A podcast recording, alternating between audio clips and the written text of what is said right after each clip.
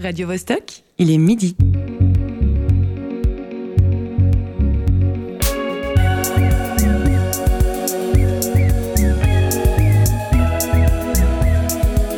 Midi bascule. Tous les vendredis à midi.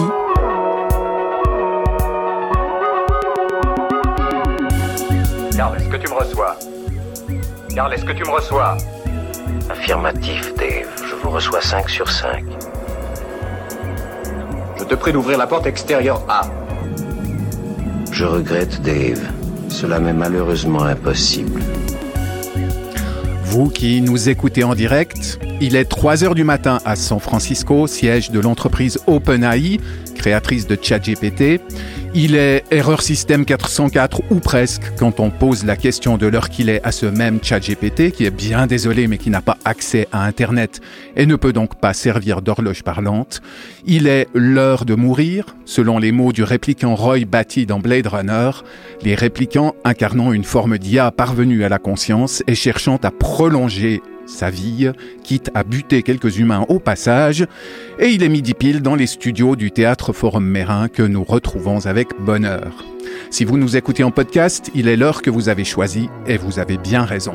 Nous venons d'entendre un extrait de 2001 L'Odyssée de l'espace, car en ce qui concerne l'intelligence artificielle, difficile de ne pas voir dans HAL 9000 ou Carl 500 dans la version française, l'un des plus grands méchants de l'histoire du cinéma. Dans l'extrait en question, HAL, après avoir tué les trois membres d'équipage qui étaient en hibernation, refuse de laisser rentrer Dave Bowman dans le vaisseau. Mais trêve d'alarmisme, voici Midi Bascule avec à la technique Alexis Rafaelov et Cyril Fay. Au micro, votre serviteur Olivier Mota. Bienvenue et ouvrez grand les oreilles. Nous nous penchons aujourd'hui sur les usages créatifs ou artistiques des intelligences artificielles. Midi bascule. Olivier Mota. Vous rappelez-vous le mois de novembre 2022 C'est tout proche, n'est-ce pas? Et pourtant, qui n'a pas l'impression que le monde a changé en profondeur depuis qu'OpenAI a mis à la disposition du grand public son agent conversationnel ChatGPT, qui d'un seul coup a relégué Siri ou Alexa parmi les antiquités de l'âge numérique? Depuis, depuis, c'est une déferlante. YouTube regorge de tutos qui expliquent comment écrire un livre avec cet outil, comment monter un business, rédiger le script d'une vidéo ou produire des lignes de code. Les médias s'emballent, c'est qu'il n'y a pas que le texte qui est en jeu.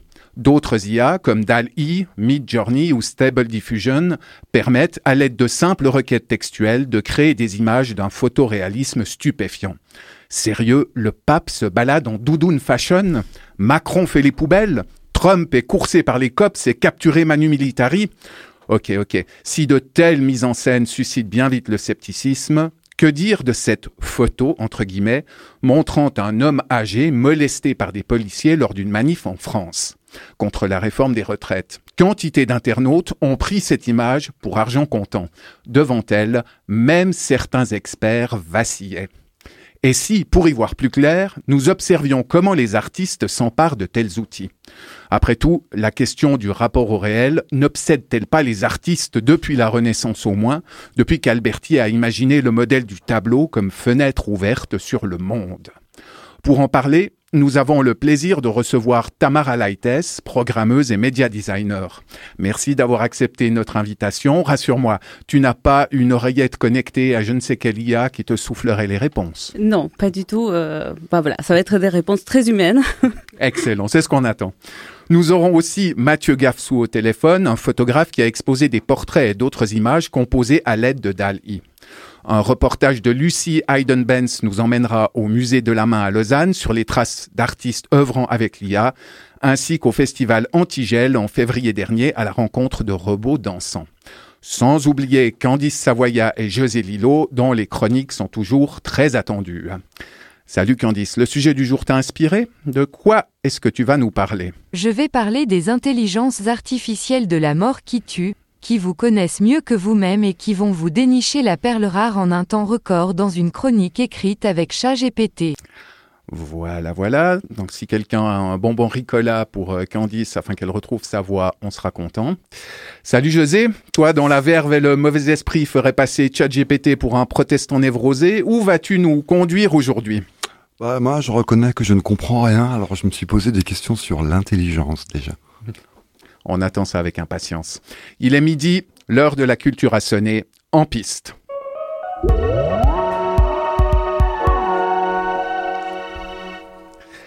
Tamara, je l'ai dit, tu es programmeuse et média designer, entre autres casquettes.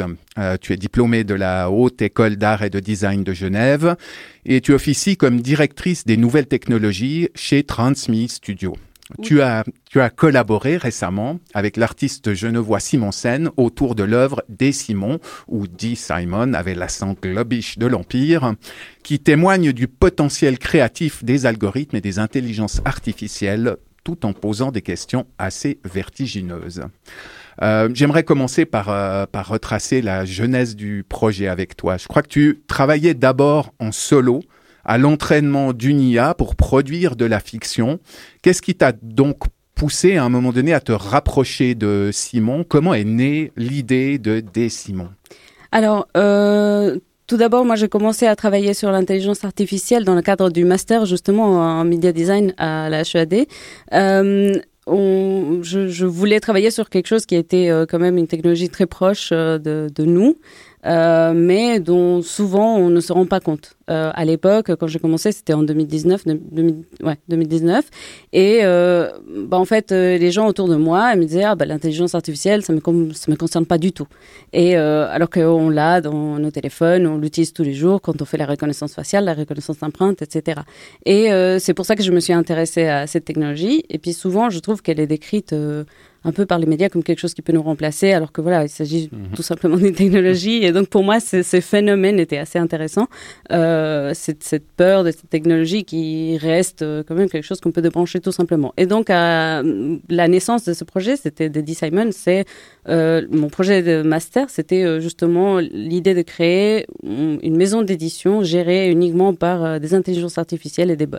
Et donc, euh, pendant ce processus, moi, comme j'ai un background dans la programmation, dans l'ingénierie, je me suis dit qu'il fallait que je, trouve un tuteur qui soit assez euh, ouvert et, et, différent de ce que moi je suis habituée à faire. Euh, et donc, euh, j'avais déjà pris connaissance de la pièce euh, d'avant de Simon Sen, euh, Biarrielef, et j'avais adoré.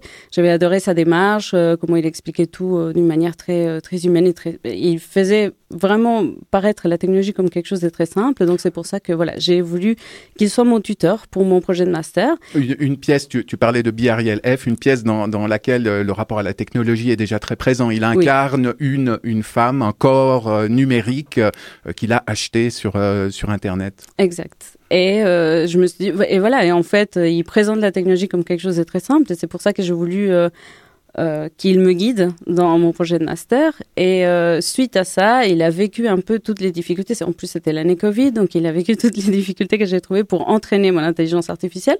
Euh, C'est-à-dire que personne voulait me donner ces textes pour que je puisse l'entraîner. Il y avait un peu ce, ce, ce ouais, les gens ne voulaient pas du tout me donner leur, euh, leur littérature personnelle euh, pour que je puisse entraîner avec. Puis, bah, à la fin de mon projet, j'ai présenté mon projet. Et à la fin, il m'a dit, euh, bah, est-ce que tu voudrais pas que je te donne mes données et qu'on l'entraîne avec et on voit ce qui, ce qui nous arrive. Et en fait, on a fait ça un peu comme une expérimentation au début. Et en fait, on a été tellement confrontés à des questions importantes, enfin que nous avions trouvé importantes, que nous avons décidé, enfin lui il a proposé à ce qu'on le présente sous forme de pièce, comme il avait déjà fait avec euh, et. Mmh. Et vous, vous, êtes effectivement, euh, toi et Simon, euh, carrément montés sur scène au théâtre, euh, au théâtre de Vidi, au Grutli par exemple, euh, pour présenter Eddie Simon au public. Et, et comment est-ce qu'on donne une, une, dimension théâtrale, une dimension dramaturgique à un projet fondé sur des algorithmes et sur le dialogue d'un artiste avec son double numérique? Bon, alors je pense qu'il y a beaucoup de dimensions. Enfin, la première chose, c'est qu'on a été super bien entourés. Euh, les gens du théâtre nous ont euh, vraiment, euh, on, a, eu le regard artistique de, de François Gremont, on a travaillé avec Viviane Pavillon et bien sûr bah, la bienveillance du théâtre de Vidi, du théâtre du Grudely qui nous ont accompagnés pendant tout le processus. Et Simon, il avait déjà l'expérience quand même d'une mise en scène. Euh, c'est vrai que lui, il trouve un peu sa, sa, sa présence en exposant son, son vécu Euh, et moi, j'avais trouvé un peu ma place en tant que non personne du non théâtre et, et, vraiment trouver un, un, endroit où pouvoir exprimer les, les questions que je trouve importantes dans l'intelligence artificielle sur scène. Mhm. Tu, tu, euh, parlais euh, il y a un instant de, de, du fait d'alimenter euh, une, une, intelligence artificielle et je voudrais juste revenir sur ce sur ce point, sur cette question un, peu plus un peu plus technique. C'est typiquement le genre d'exemple dont raffolent les internautes quand ils babillent avec ChatGPT. Euh, Est-ce que tu pourrais nous expliquer comme si on était des enfants ou des ados de 13-14 ans comment on s'y prend pour simuler la personnalité de quelqu'un à l'aide d'un agent conversationnel? Alors, euh, tout d'abord, il faut quand même pouvoir avoir accès à l'API, donc euh, la partie technique qui nous permet de l'entraîner et qui nous permet d'interagir avec euh, une, un modèle déjà entraîné qui est, enfin, qui est fine-tuné, on va dire. Et donc, euh, pour ça, on a besoin de récolter toutes nos données avec lesquelles on va l'entraîner, donc idéalement des textes. Enfin, si on veut utiliser Shakespeare, on peut, etc. Et euh, on doit le formater d'une façon spéciale qui va être prise par l'algorithme et ensuite on lance l'entraînement. Là, dans les exemples que j'ai utilisés, euh, ça a toujours été GPT, différentes versions de GPT, et donc ça a toujours été euh, un peu euh, eux dans leur serveur qui font l'entraînement euh, nous, on fournit juste le, le dataset, ce qu'ils appellent le dataset, c'est ces données-là avec lesquelles on va les entraîner. Donc, en fait, c'est une boîte noire. On ne sait pas exactement ce qui se passe pendant ce mmh. processus. On ne sait pas exactement qu'est-ce qu'il prend plus en considération ou pas. Euh, à la fin, on a un modèle qui peut ressembler à ce qu'on veut ou pas. Qu'est-ce qui vous a hum, le, le, plus surpris, toi ou Simon, dans les interactions avec D. Simon? Euh, moi, je dirais que c'est plutôt les réactions que nous, les humains, on a face à ces interactions. Euh, c'est ce qui me fascine le plus. Euh, que on sait que c'est juste euh, une suite de probabilités, moi, en ce qui me concerne, mais des fois, ça sort des, des, sujets qui sont liés à ma réalité en ce moment. Et, et, ça va me perturber un tout petit peu, même si je peux rationaliser le fait que c'est juste une suite de, des probabilités. Mais voilà. Et je, je, crois que pendant les représentations, le, le, public avait la possibilité de poser euh, des questions euh, directement à Dee Simon. Oui, ouais. tout à fait. Ouais. Euh, on, on, va, on va faire tout de suite une, une première pause musicale avec José Laralde, Quimenoiquen. Je pense que ma prononciation doit être désastreuse. Quimenoiquen. Oh, voilà, très bien. Pourquoi est-ce que tu nous as suggéré ce titre?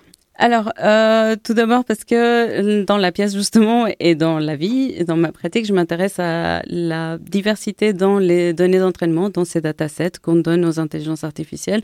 Il se trouve qu'il y a très peu de contenu qui n'est pas dès l'anglais, euh, qui n'est pas, bah voilà, qui vient pas des pays qui ont euh, tout digitalisé. Et donc, j'ai décidé de prendre une chanson qui est donc une chanson folklorique en espagnol, argentine, des années, je me rappelle pas de quelles années, mais du coup, ça faisait pour la diversité des datasets. Voilà. Mmh.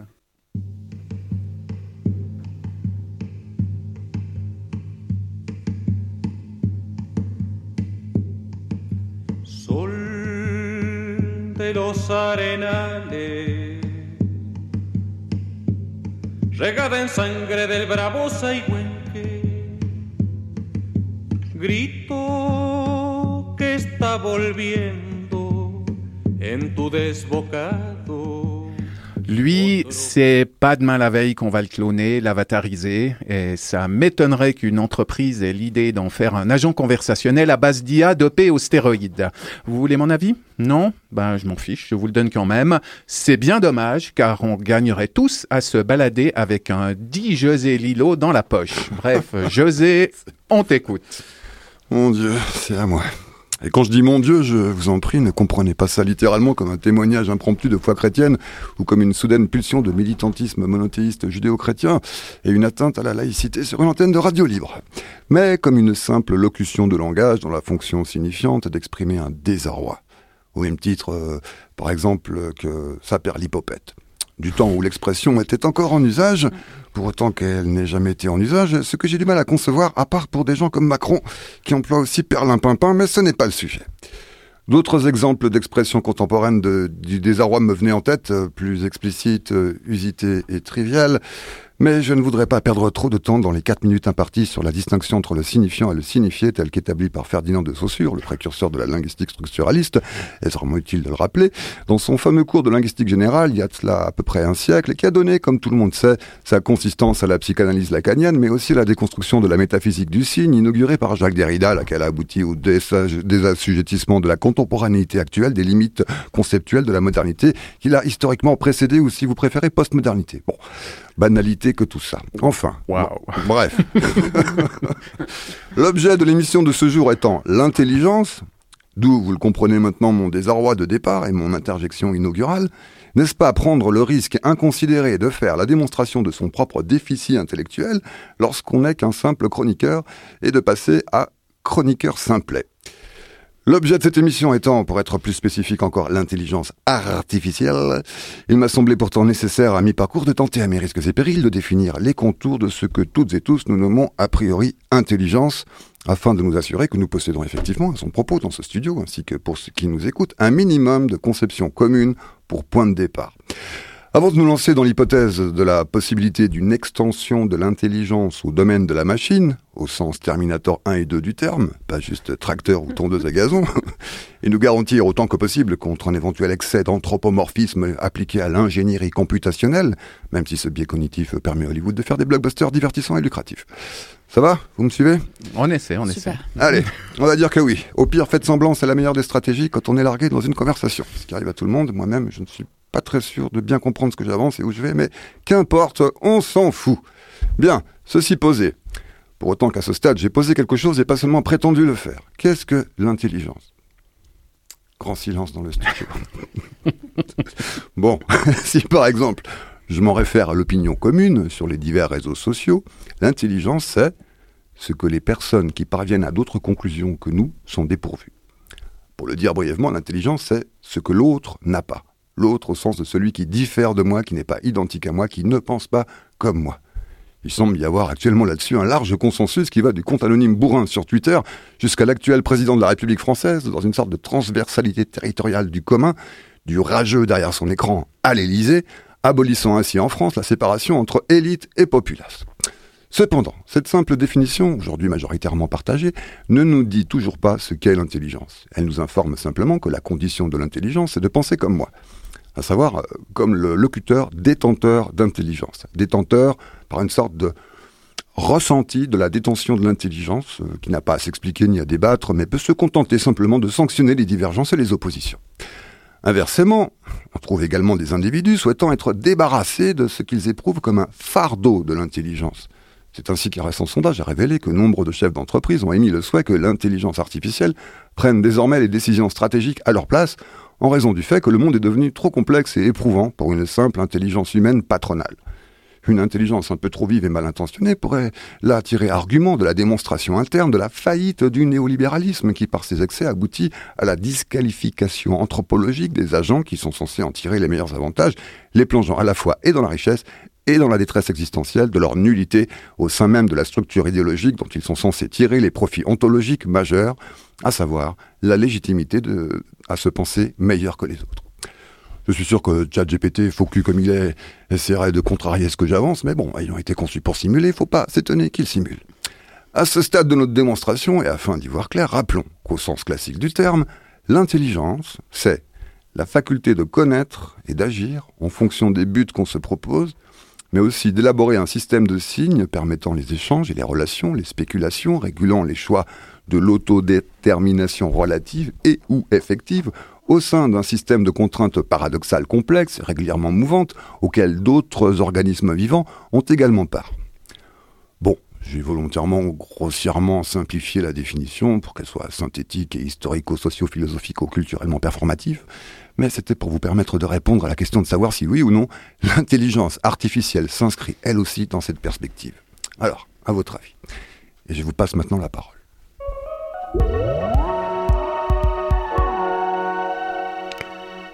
Voilà, voilà. Merci José pour cette chronique d'une euh, richesse si labyrinthique euh, qu'au moins on est, on est sûr qu'elle n'est pas le fruit d'une euh, d'une intelligence artificielle. tu ne, tu ne l'as pas rédigée avec l'aide de, de ChatGPT. Non, non, tout est de moi. Tout, on s'en doutait.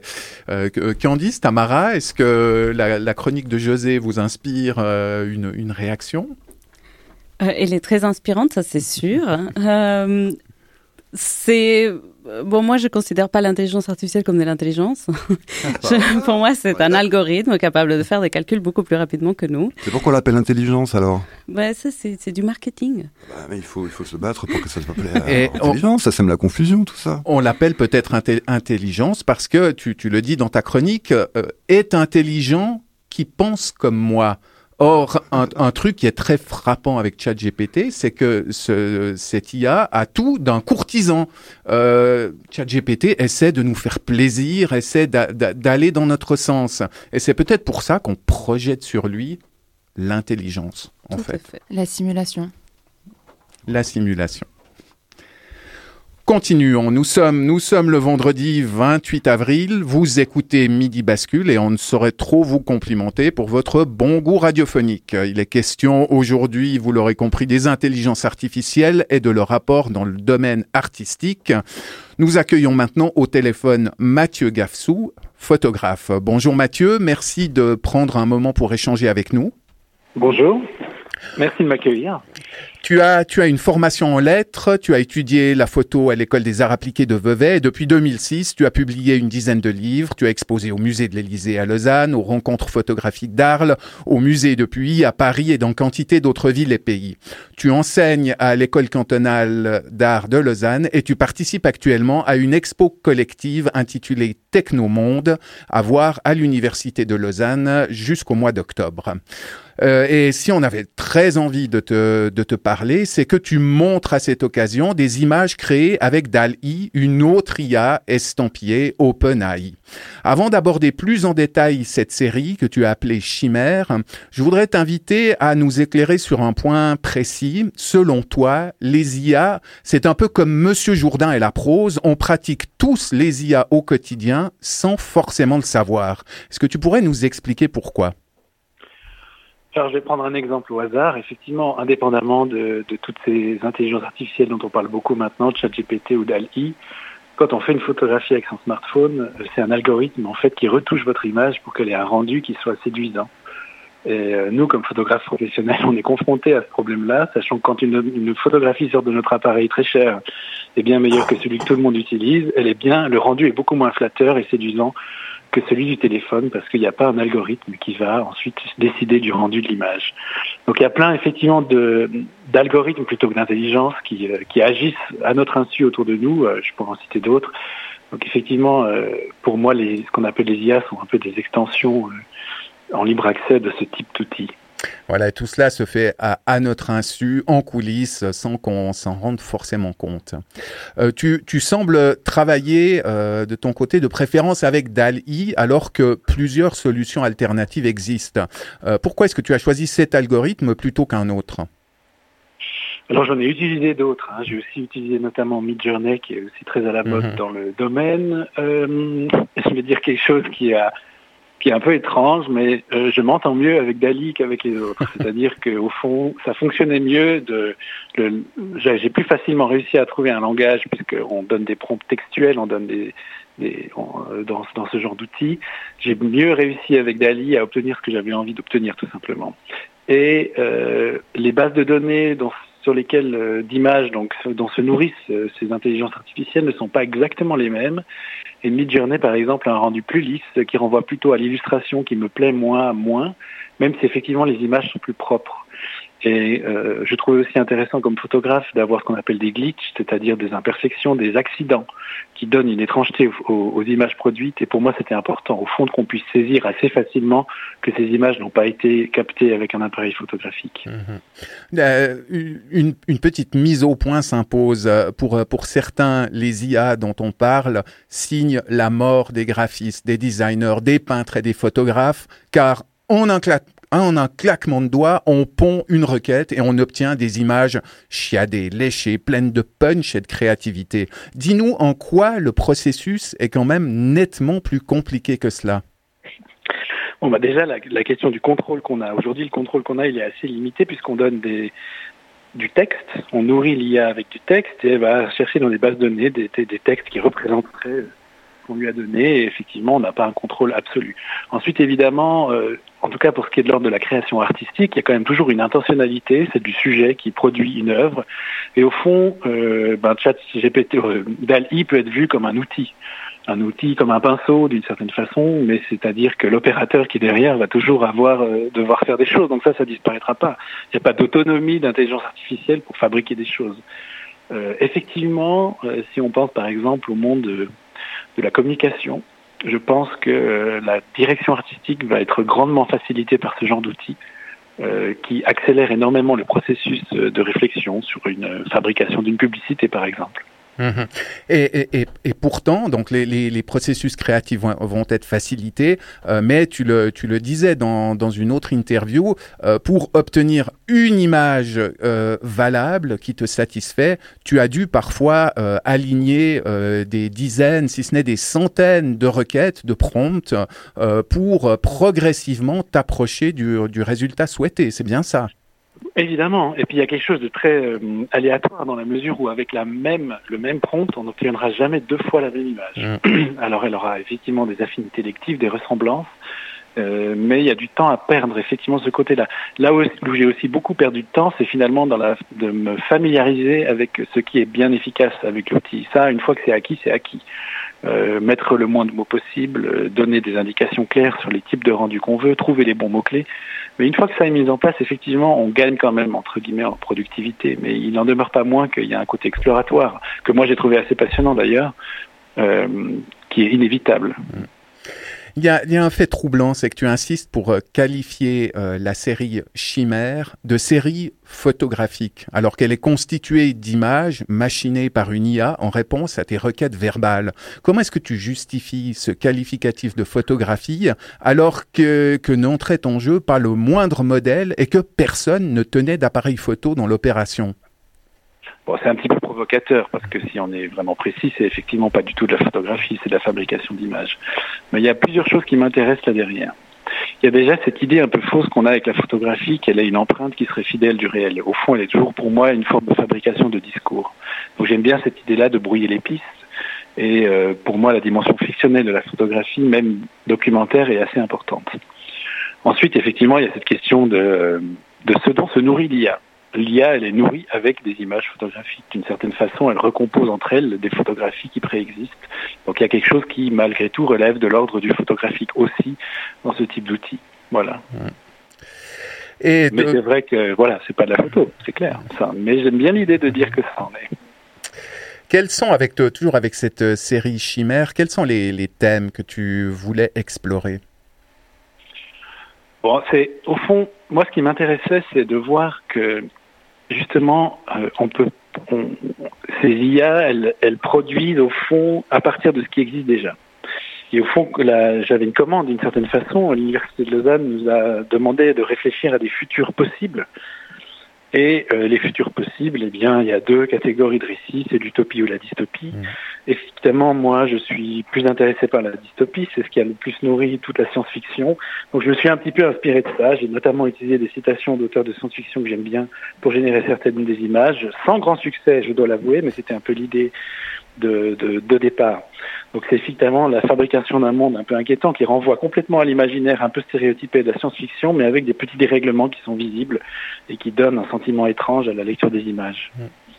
Pour, pour, terminer, décalons un, un, un, tout petit peu la perspective. La, la, question du rapport au réel est bien plus épineuse quand on songe au rôle des images dans les médias euh, plutôt que dans la création artistique ou photographique. Évidemment. À l'heure des fake news, quel conseil est-ce que tu donnerais aux spectateurs, aux lecteurs, aux consommateurs d'informations pour séparer le bon grain de livret moi, j'ai toujours eu, en tout cas, un discours sur le fait que bah, la première chose, c'est que le, le journalisme, il est, ce genre de choses sont fondées sur un pacte. Et ce pacte qu'il y a entre le journaliste et le récepteur, évidemment, on peut choisir son médium. Euh, évidemment, les réseaux sociaux ne permettent pas très bien de, choisir. Et après, bah, ma foi, il faut s'informer sur les types de sources qu'on utilise. J'ai toujours eu le sentiment que l'image photographique était assez pauvre du point de vue de la documentation, assez mauvaise. Elle illustre, euh, mais j'ai beaucoup plus de plaisir et de confiance dans le texte, dans ce genre de choses. Mhm. Merci. Pour une histoire de pacte et de confiance, on ne peut pas échapper à ça. Il n'y a pas d'autre solution le pacte et la confiance et le fait de remonter aux sources. Euh, on va, on va retenir euh, ces, euh, ces conseils-ci. merci Mathieu. on va se, on va se quitter, on va se quitter sur une note musicale aussi artificielle que les intelligences dont nous parlons aujourd'hui. Vous connaissez peut-être Travis Scott, rappeur et producteur américain. Voici un titre de Travis Bott, garantie 100% human free.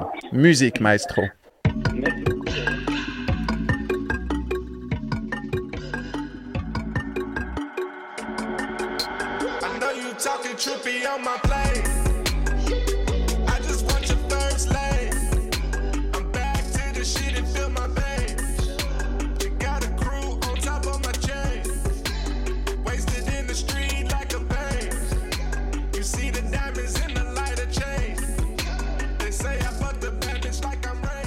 À la recherche d'artistes œuvrant avec l'intelligence artificielle, Lucy Hayden-Benz s'est rendue au Musée de la Main à Lausanne, où Carolina Liebling, directrice adjointe, lui a présenté quelques œuvres exposées ainsi que leurs enjeux. Elle a ensuite capturé des extraits du spectacle Simple Machines du chorégraphe belge Hugo S, présenté au Festival Antigel en février dernier. Écoutons son reportage. Enchantée, Caroline notre objectif, c'était de voir quelle est la technologie qui se cache derrière ce mot et qu'est-ce qu'on peut faire aujourd'hui avec cette IA. Pour pouvoir en parler, ben, on avait aussi envie de montrer exactement comment ça fonctionne, justement euh, parce qu'il y a plein de gens qui pensent que l'IA peut tout. Non, l'IA ne peut pas tout. Qu'on soit tous attentifs euh, au fait de comment on nourrit les IA, quelle est la stratégie d'apprentissage qu'on veut donner à l'intelligence artificielle et puis à quoi on l'applique. C'est un peu les trois grandes questions. Dans cette salle-là, en fait, on présente plusieurs œuvres artistiques qui montrent de manière assez euh, enjouée et humoristique, mais, qui montre les limites de l'intelligence artificielle.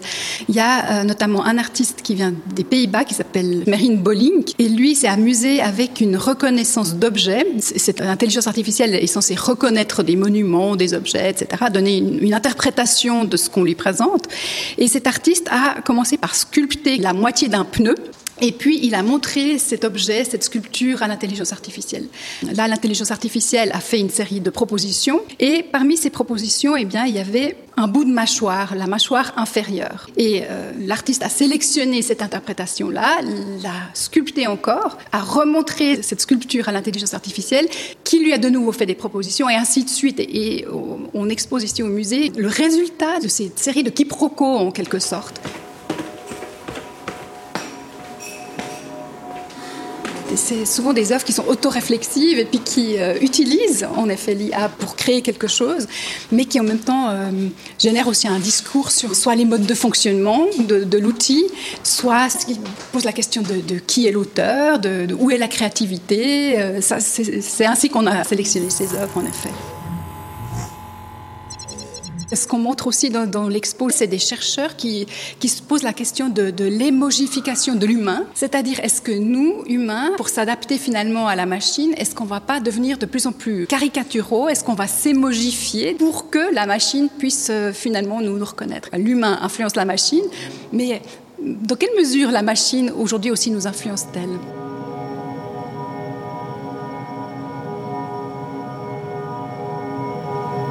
Là, on arrive euh, vers le robot. C'est une installation euh, vidéo euh, spectaculaire.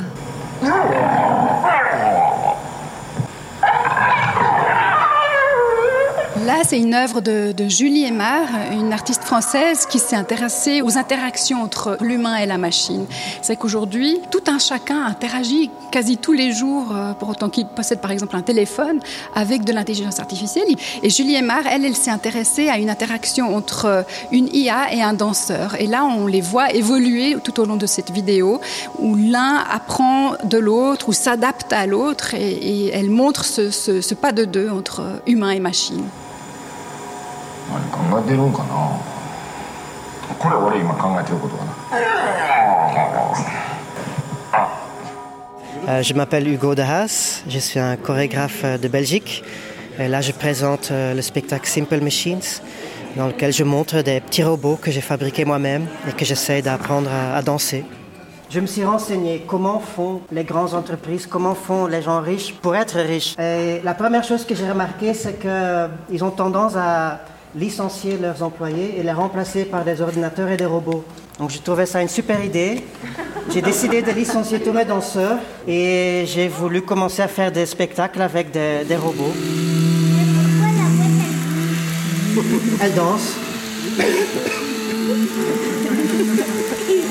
Et on peut les plier dans des formes, comme ça ils apprennent à se comporter un peu comme on veut.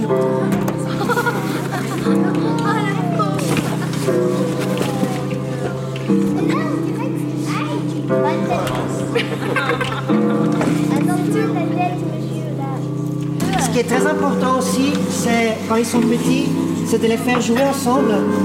Il faut les laisser un peu se battre, jouer, comme ça ils développent leur euh, euh, psychomotricité.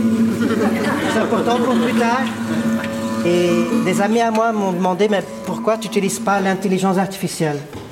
Oui, bonne question, parce que je n'y connais rien, j'imagine. Euh, l'intelligence artificielle, c'est un, programme qu'on met sur un ordinateur pour qu'il il pense un peu comme un, cerveau humain. Donc euh, il peut être créatif, il peut prendre des décisions tout seul. Et donc ici, on va voir euh, une petite danse qui a été fabriquée par le robot tout seul. Une danse euh, artificielle, intelligence artificielle. Après, quand moi je le vois, je ne peux pas m'empêcher de penser, bon, je crois quand même que je pourrais faire mieux. Euh, maintenant que les robots ils sont un peu plus intelligents, qu'ils savent réfléchir, qu'ils savent euh, prendre des décisions, ils ne voulaient plus de moi. Mais j'ai amené des robots qui vont montrer comment eux, ils apprennent tout seuls à, marcher, à danser. Donc vraiment, il faut des mouvements euh, comme un bébé. Et à un moment donné, ils vont voir, ah tiens, ce mouvement, il me fait avancer. Comme ça, ils apprennent.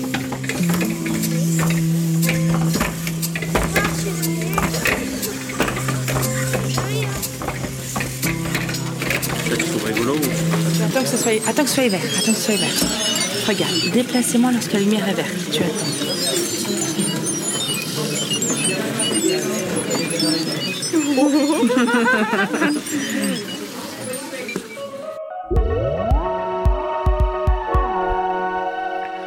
Retour en studio, nous sommes toujours en compagnie de Tamara Leites, média designer et codeuse, qui a collaboré avec le plasticien Simon Sen pour créer D. Simon, à la fois double numérique de l'artiste, agent conversationnel qui simule sa personnalité et performance théâtrale montrant le résultat de cette collaboration.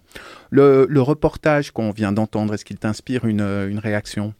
Euh, la plus forte réaction que, ça m'inspire, c'est euh, au moment où je ne sais pas ce qui se passe parce qu'on le voit pas, mais euh, que le, metteur en scène, enfin le chorégraphe, il dit on peut les déformer. Et euh, il y a des enfants qui disent oh les pauvres. Cette réaction de- de- d'attachement avec des entités euh, artificielles me fascine. De projection de, de sentiments humains. Absolument. Euh, Il y, a, il y a un point qui est, qui est quand même frappant. On peut, on peut tchatcher aujourd'hui avec des IA qui passeraient haut la main le test de Turing, donc un, un- un test par lequel, hein, imaginé par Alan Turing, euh, qui, qui vise à évaluer les capacités d'une IA à simuler une conversation humaine, justement. Euh, on peut tchatcher avec de telles IA, alors que les ingénieurs ne sont toujours pas fichus de produire, je sais pas, par exemple, des aspirateurs robots qui tiennent la route. Finalement, est-ce que l'une des grandes leçons de la révolution numérique qu'on vit actuellement n'est-elle pas que le corps demeure irremplaçable? Euh, alors, je vais citer quelqu'un avec qui euh, j'ai eu le plaisir d'échanger. Il s'appelle euh, Ferguson. Et puis, lui, il travaille sur toutes les questions de la technologie au travail. Et euh, notamment l'intelligence artificielle. Puis, il nous donnait l'exemple de la machine à laver. Au début, euh, les ingénieurs, ils essayaient de faire des bras qui puissent laver des plats comme des assiettes, et des plats comme nous on le fait. Euh, ils se sont vite rendus compte que c'était pas du tout efficace et euh, donc ils ont viré vers euh, une optimisation des capacités que la machine est là, qui ne viennent pas du corps, euh, mais que peuvent rendre les tâches plus bah, plus accessibles, plus efficaces. Et donc, justement, Euh, je pense que oui, le corps est irremplaçable. Il y a beaucoup de choses qui sont irremplaçables, notamment dans l'art, l'artiste. Euh, on vit des, en tant, pardon, en tant qu'humain, on vit des expériences euh, que qu'une machine ne pourrait pas vivre. Donc, ces vécus-là qui fait que notre art change, que notre pratique elle est drastiquement influencée par nos vécus, euh, bah, ça, une machine ne peut pas l'avoir. Il y a, il y a un, autre point qui étonne souvent les utilisateurs de ChatGPT, c'est son rapport, on va dire, conflictuel à la réalité, à la vérité. Cette IA semble très douée pour halluciner et, pour fournir des infos qui sont parfois totalement vérolées. Tu, tu parlais en première partie d'interview de boîte noire. Est-ce est qu'on sait d'où vient cette propension à halluciner et est-ce que vous avez observé, Simon et toi, le même phénomène avec Dee Simon? Oui, on l'a observé, ça c'est sûr. Euh, après, je pense qu'il euh, y a deux niveaux d'entraînement de GPT. Le premier, c'est cette boîte noire à laquelle on n'a pas accès.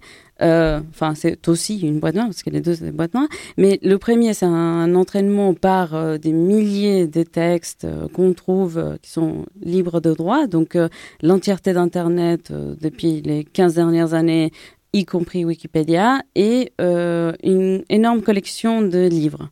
Donc, dès cet entraînement-là, euh, la machine apprend à reproduire, on va dire, la grammaire et le vocabulaire, etc., par euh, probabilité. C'est-à-dire, bon, bah, quand on utilise ce mot-là, il est souvent utilisé de, suivi de cet autre-là, et donc on va les enchaîner. Et selon les degrés des probabilités qu'on, qu'on trouve entre les relations entre les mots et les, et les tokens. En fait, c'est même pas des mots. Euh, des fois, c'est des bouts de mots. Et donc, euh, elle va produire des choses qui aussi entre, euh, par exemple, on peut, on, ça on peut dire entre 80% et, non, et 90%, on va dire, de, de, que ça peut arriver euh, ensemble. Et donc, en réglant ces paramètres-là, on peut avoir différents types de combinaisons. Et donc là, ça nous remonte aux mathématiques, la théorie combinatoire. Euh, quand on tombe dans ça, on se rend compte qu'on peut avoir autant de combinaisons, euh, enfin X nombre de combinaisons, et ça va nous donner les probabilités d'avoir un texte véridique ou pas véridique. C'est aussi simple que ça. Voilà. voilà.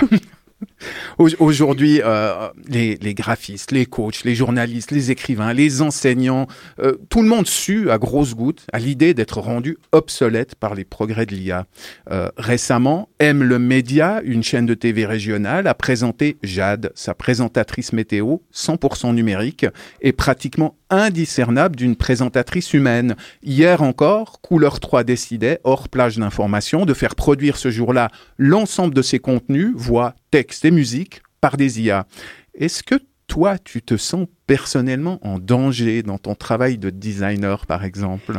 Euh, non, pas tout à fait.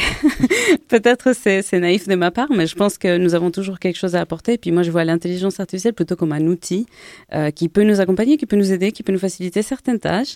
Euh, moi, le jour où un robot va pouvoir faire le nettoyage entier de ma maison, je ne vais pas hésiter à l'avoir.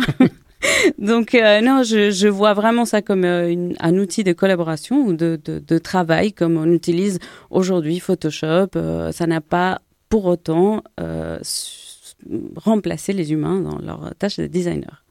Alors pour, pour, le robot ménager, je souscris à 100%. Hein. Je, suis, je suis aussi intéressé.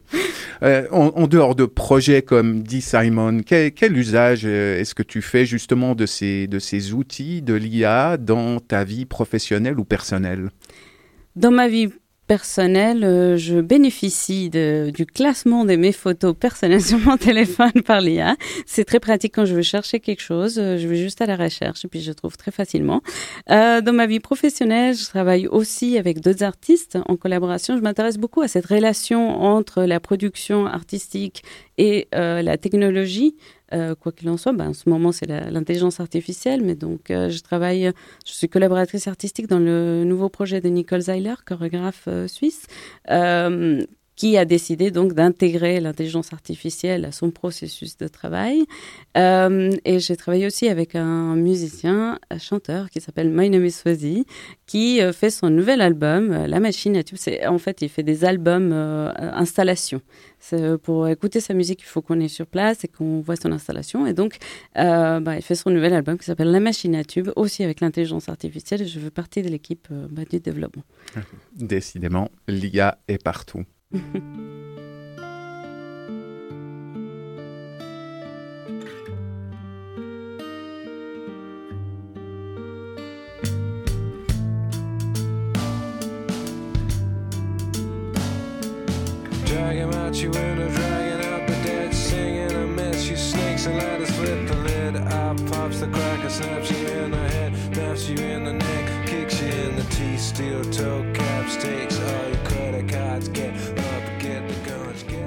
ne sait pas, on ne sait pas au fond s'il y a est une chance inouïe ou un loup féroce à notre porte, mais dans le second cas de figure, je préfère que ce Wolf at the Door soit chanté par Radiohead plutôt que par une IA musicienne.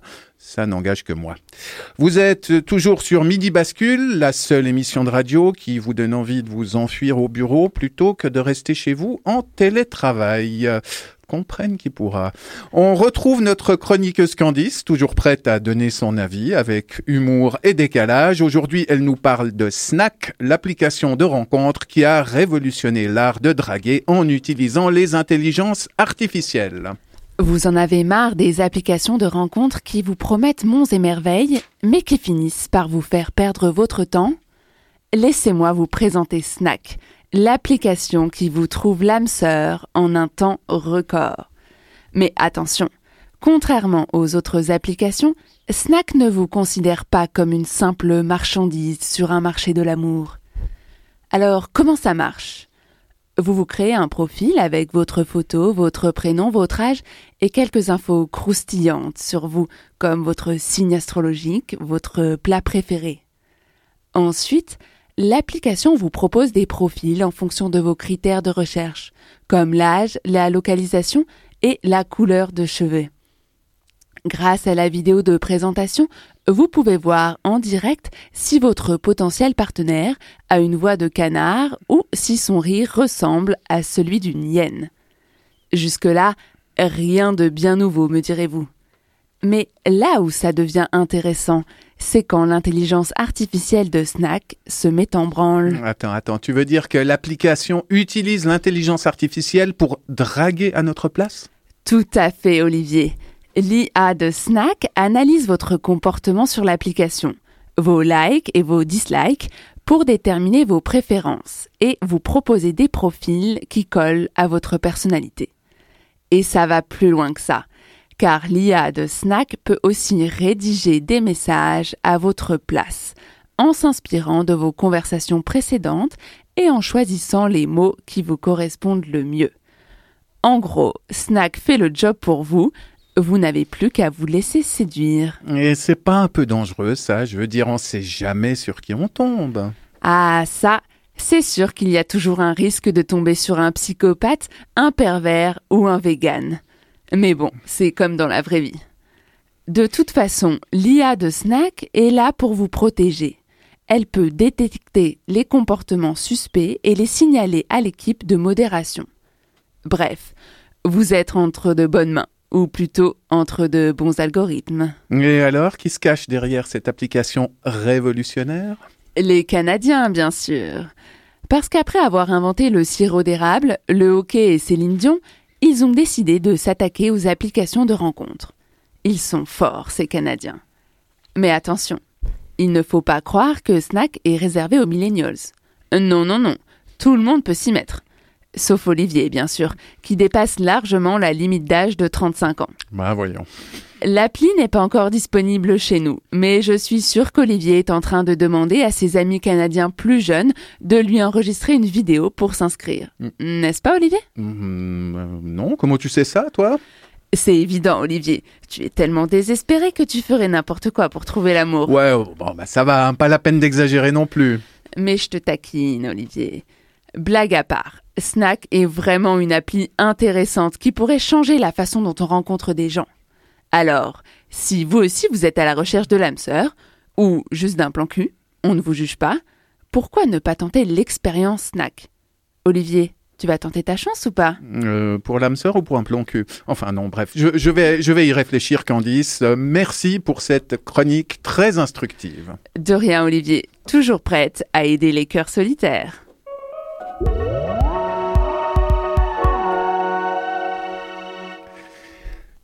Candice. c'est pas moi, c'est Chat. Que nous as-tu fait là? Bah, j'ai discuté euh, avec ChatGPT, enfin, puis je lui ai demandé une chronique et euh, on a passé pas mal de temps tous les deux. Et euh, petite question pour entrer dans, dans l'atelier, la cuisine du, du, chroniqueur ou de la chroniqueuse. Euh, combien de temps ça t'a pris pour euh, produire cette chronique? Est-ce que ça a été plus rapide ou, ou, beaucoup moins? C'est un, c'est ouais, c'est un piège parce que j'aurais pu y passer encore beaucoup plus de temps. J'ai dû me mettre des limites à la fin.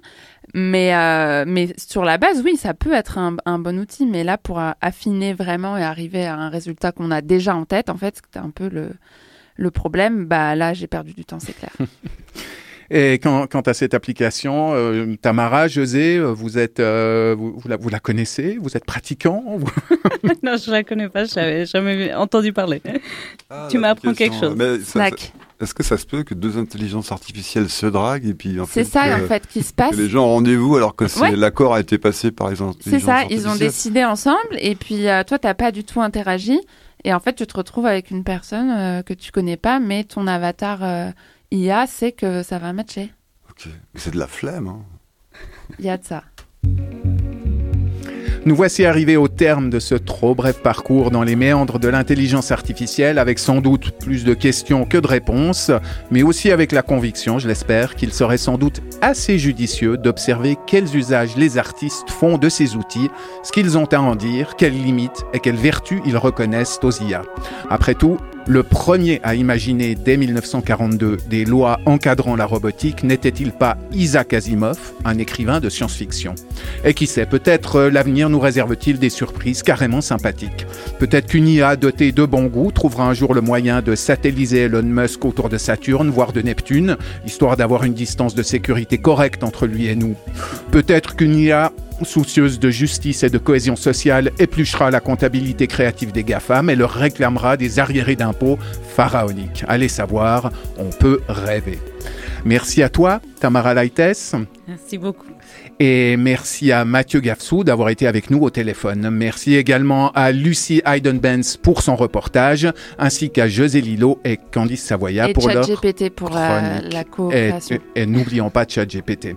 En régie, c'était Cyril Fay et Alexis Rafaelov. À la production Célène Movis, au micro Olivier Motta. La semaine prochaine, vous retrouverez Marie-Ève Musy pour une émission consacrée à l'art du tatouage. On vous laisse basculer dans le week-end. Soyez sages, mais pas trop. Soyez curieux avec intempérance et prenez soin de vous. Alexis, Cyril, c'est dans la boîte.